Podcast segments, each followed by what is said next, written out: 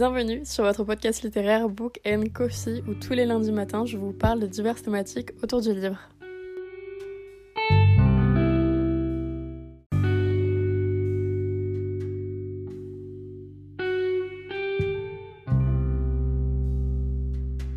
Hola, j'espère que vous allez bien en ce beau lundi qui n'est pas un lundi mais un dimanche.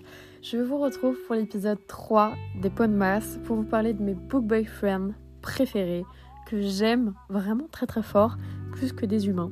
Bon, j'abuse peut-être un peu sur cette dernière information, mais je les considère en tout cas peut-être un peu plus que des humains qui sont pas très. qui sont pas le même niveau quoi. Non, mais en vrai, je me suis dit que généralement, je vous parle un petit peu des romances, ou en tout cas des livres que j'aime en règle générale, notamment dans la glorification des histoires et des relations euh, toxiques en règle générale.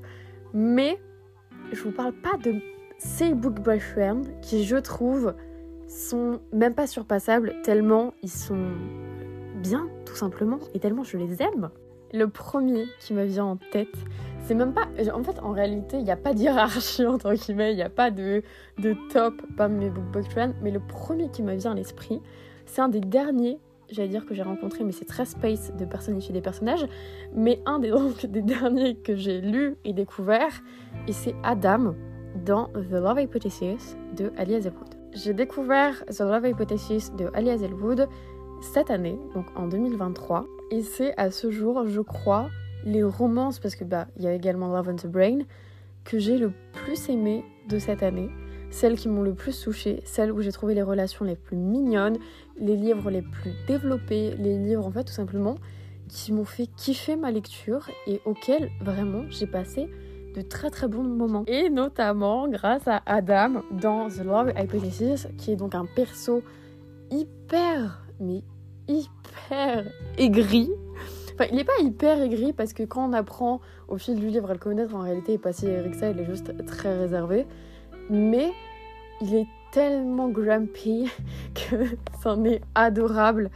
Et tous les actes d'amour qu'il prouve à Olive, ou juste la manière dont il prend soin d'Olive, malgré qu'ils ne soient pas ensemble, et qu'en réalité ça soit du fake dating, c'est juste très mignon. Il est juste adorable. Mais adorable, je crois que c'est même pas le terme qui pourrait le décrire tellement il est doux.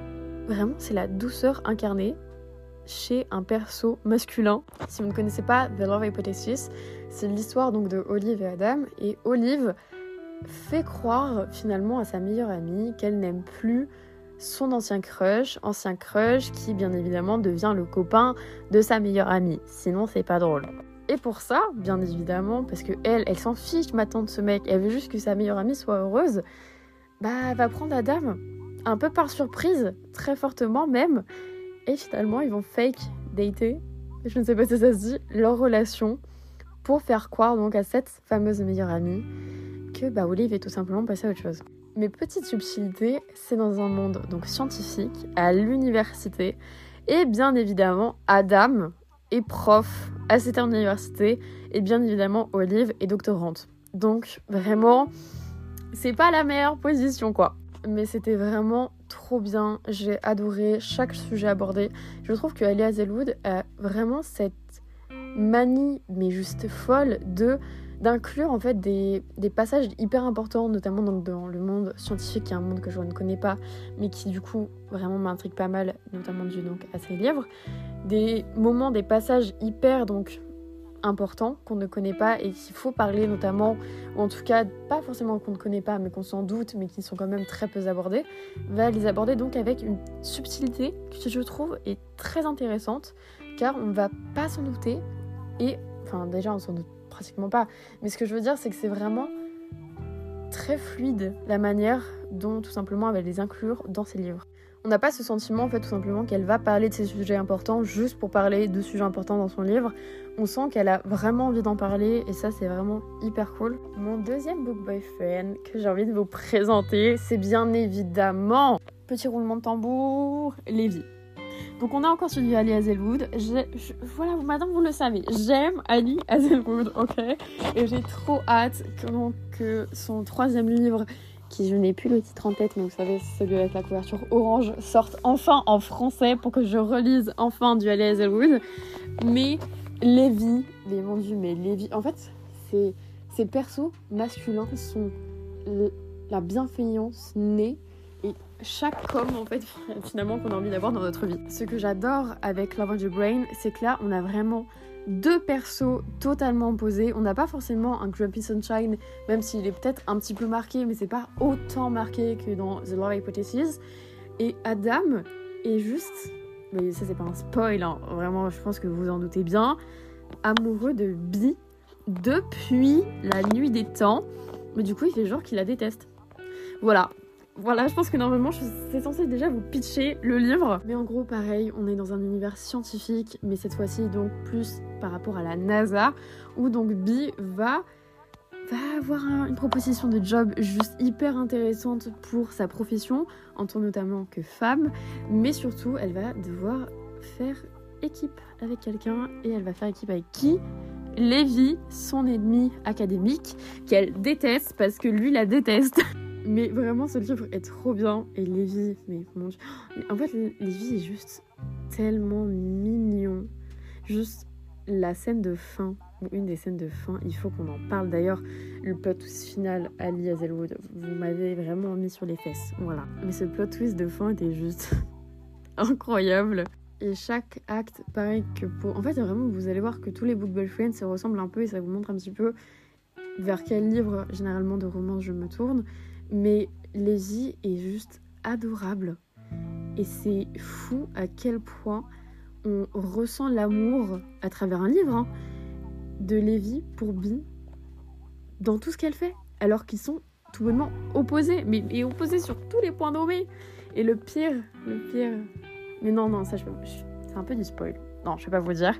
Mais juste courir lire Love on the Brain et The Love Hypothesis. Lisez juste courir du Ali Hazelwood en fait finalement. On part maintenant sur un gros dossier, un gros gros dossier qui, je pense que, vous le savez déjà, mais je l'aime d'amour de tout mon cœur. Meilleurs ennemis de Sally Thorne. Je vous en parle juste d'innombrables fois, mais pour moi c'est le livre vraiment qui m'a un peu fait... Enfin, ça marque un tournant dans les livres vers lesquels je me tourne vers les livres de romance vers lesquels finalement j'ai le plus accroché dans toute ma vie. Et Meilleurs Amis, c'est le premier livre qui m'a vraiment montré à quel point une relation peut être saine, une relation peut être mignonne, une relation peut être bienveillante, une relation peut être tout ça, mais en même temps avoir cette sensualité, avoir cet amour, avoir tout, la passion, le rire, la joie, la folie dans un seul et même livre. Et ne pas avoir besoin finalement de relations toxiques pour ça. il y a ça notamment avec Josh. Mais Josh, j'ai pas envie de vous raconter non plus euh, tous les actes qu'ils font parce que je pense que ça serait du spoil à un moment donné.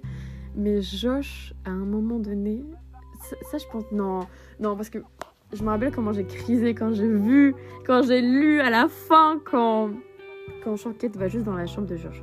Ok, ça, je vous mets juste ça là. Et, mais juste courez lire ce livre. Josh, et pareil, en fait, c'est une romance au travail. On va voir donc Shortcake. Bon, Shortcake, c'est pas son vrai nom. Hein. C'est juste son nom en fait que, lui donne Josh, mais elle s'appelle Lucie Lucinda.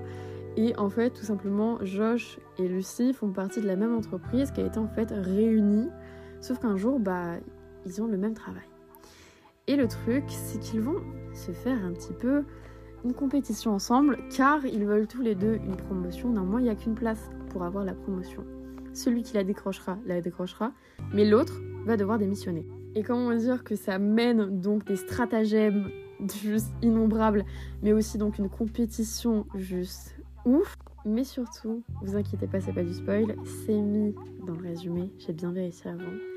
Un soir, bizarrement, Josh va embrasser Lucie dans l'ascenseur. Et pour moi, c'est vraiment le livre avec lequel j'ai eu le plus d'amour envers des persos et qui m'a le fait en fait finalement le plus aimer, aimer justement, qui m'a fait aimer l'amour davantage, de voir à quel point les deux personnages pouvaient se, se complémenter finalement. Et pour moi c'est vraiment un des plus beaux livres de romance.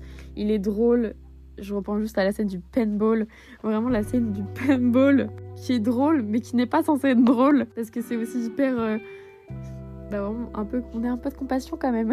Mais bref, lisez tout bonnement juste Meilleurs Ennemis. Si vous ne savez pas, en réalité, Meilleurs Ennemis, c'est Eating Game en anglais.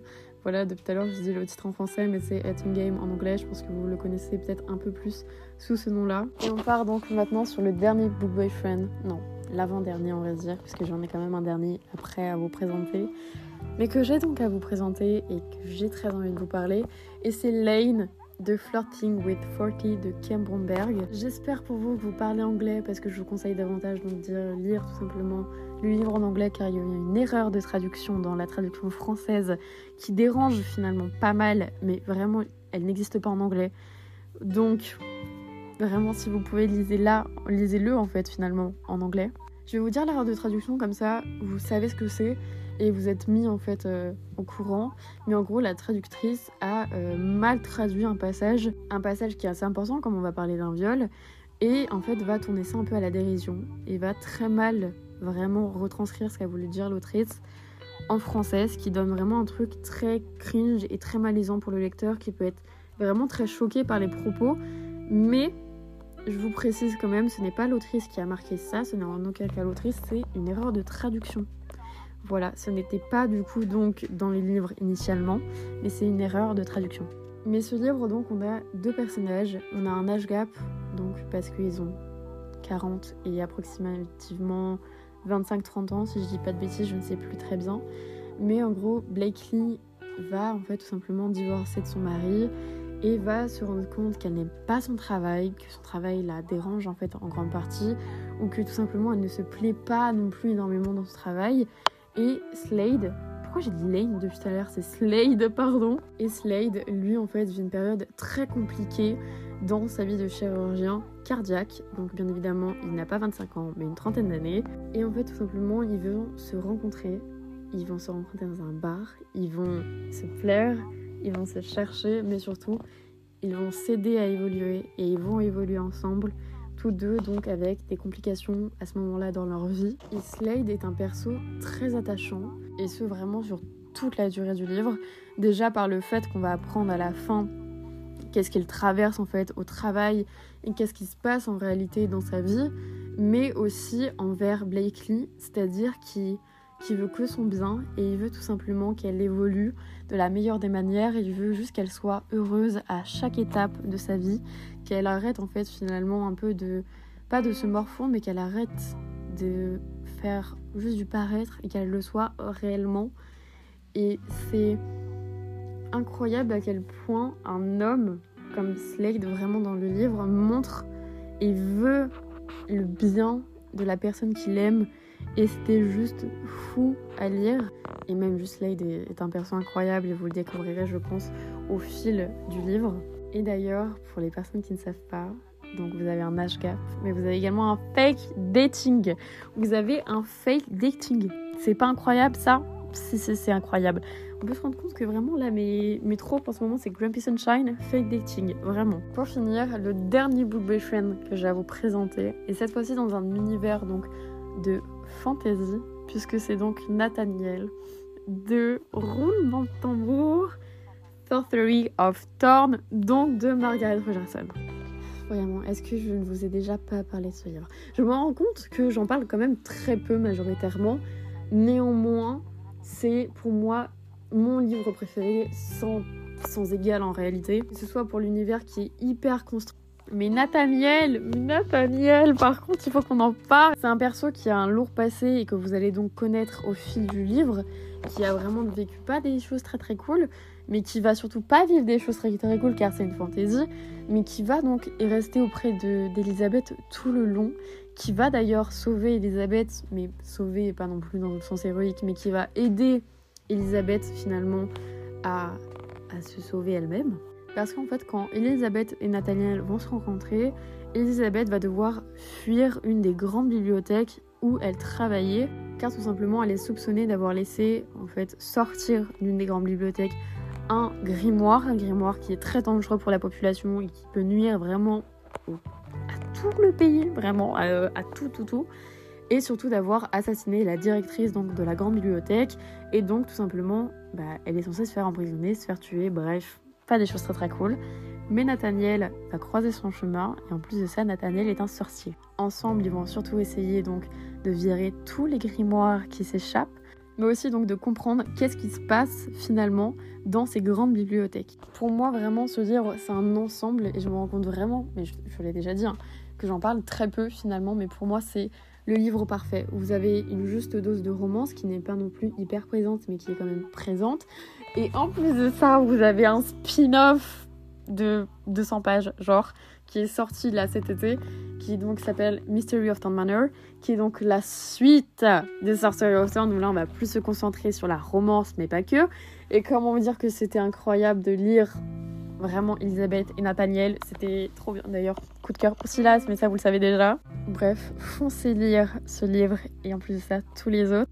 J'en ai maintenant terminé d'avoir présenté tous mes book boyfriends préférés et que j'aime. J'espère que cet épisode vous aura plu. D'ailleurs, n'hésitez pas, je vous le dis pas assez souvent, à m'envoyer des DM pour en fait tout simplement réagir et qu'on parle ensemble de qui sont vos book boyfriends préférés ou tout autre. J'adore vous lire. Et moi, je vous retrouve demain, le 4 décembre, pour un nouvel épisode.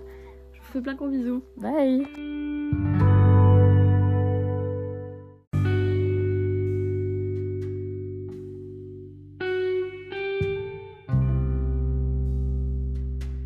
Merci d'avoir écouté cet épisode et merci de toujours soutenir le podcast. Si vous souhaitez le faire davantage, vous pouvez lui mettre une note sur votre plateforme de streaming et d'écoute ou tout simplement sur le compte Instagram qui est Book Coffee Podcast où je parle tout simplement du podcast et où le podcast vous parle très clairement. Et moi je vous retrouve lundi prochain pour un prochain épisode. A plus.